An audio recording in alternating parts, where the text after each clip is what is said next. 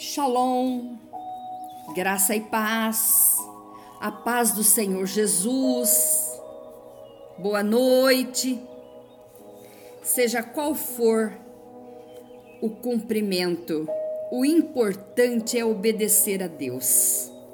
E hoje nós estamos na sétima semana da contagem do Homer, e é o último, sétimo semana.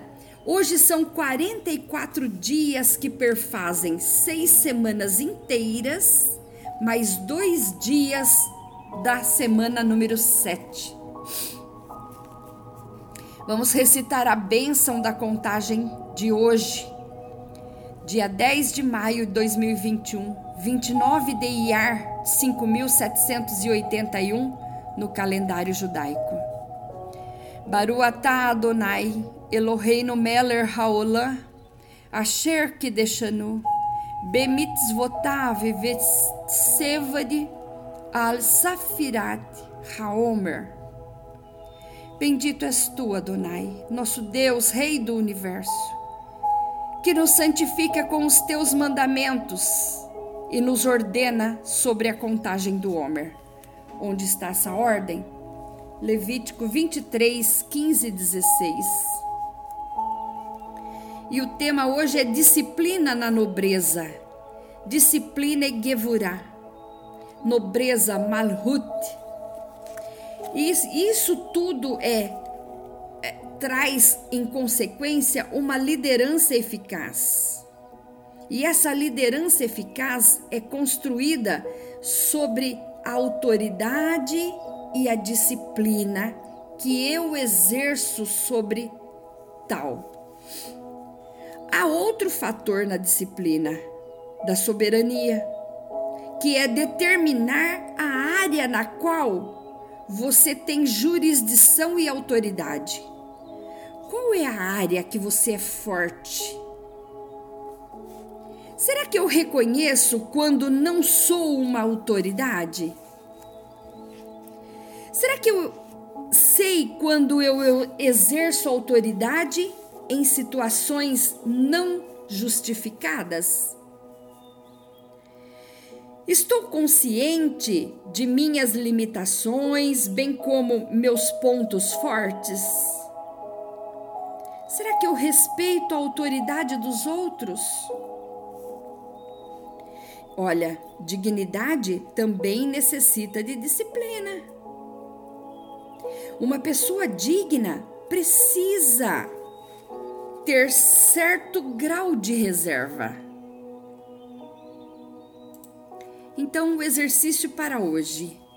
Antes de assumir uma posição autoritária em qualquer assunto, faça uma pausa, respire e reflita se você tem realmente o direito e a habilidade de exercer autoridade sobre essa situação em questão.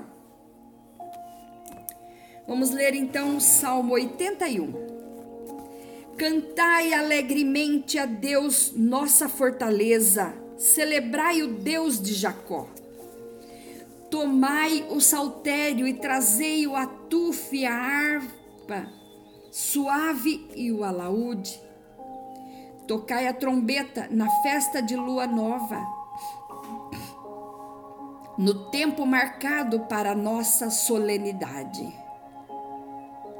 Porque isto é um estatuto para Israel e uma ordenação de Deus de Jacó.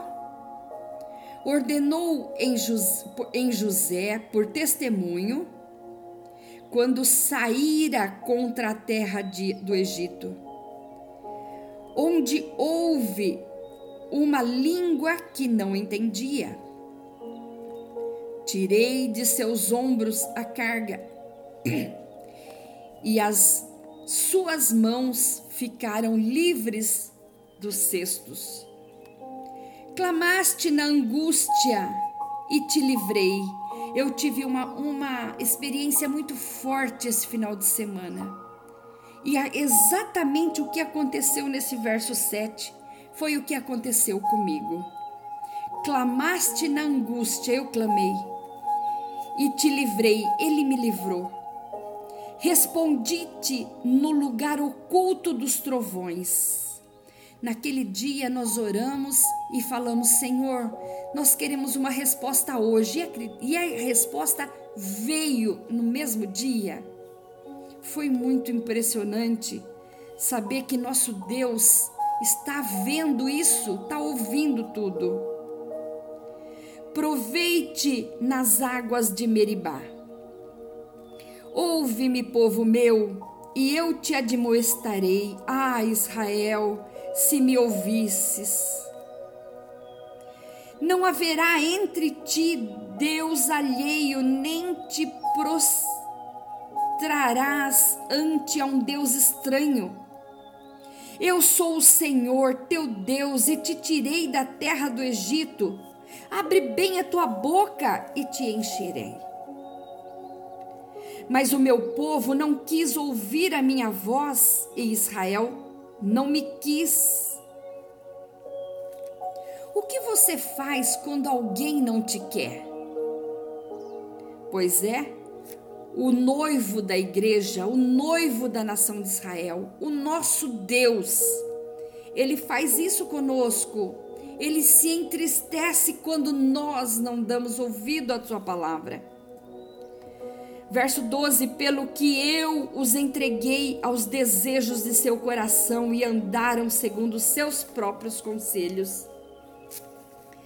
Ah, se meu povo me tivesse ouvido, se Israel andasse nos meus caminhos, em breve eu abaterei os seus inimigos, abateria os seus inimigos e voltaria a minha mão contra os seus adversários.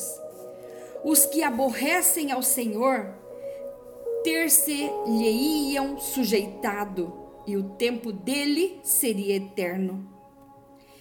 E eu o sustentaria como com um trigo mais fino e o saciaria com mel saído da rocha.